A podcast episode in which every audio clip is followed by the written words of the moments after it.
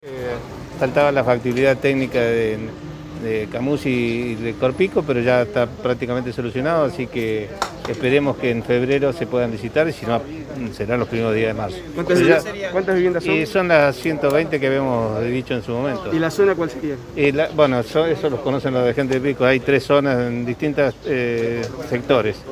Son este, que 500 se- millones de pesos. Sí, aproximadamente, sí. Estamos hablando de sí, 400 y que- cerca de 500 millones de pesos autorizados. ¿Licitan para Pico nada más o para toda la provincia? otras No, no, viviendas? estos son para, eh, las que se van a licitar. ah, Mañana se licitan en Casté, pasa- el lunes en Hacha, el martes en Santa Rosa y después faltan 10 viviendas más en Casté, que también faltaba factibilidad técnica, y la de Pico y, y la de Toay, que también falta factibilidad técnica, que esperemos que se liciten ahora en febrero. ¿Cómo viene el pueblo tecnológico ahora?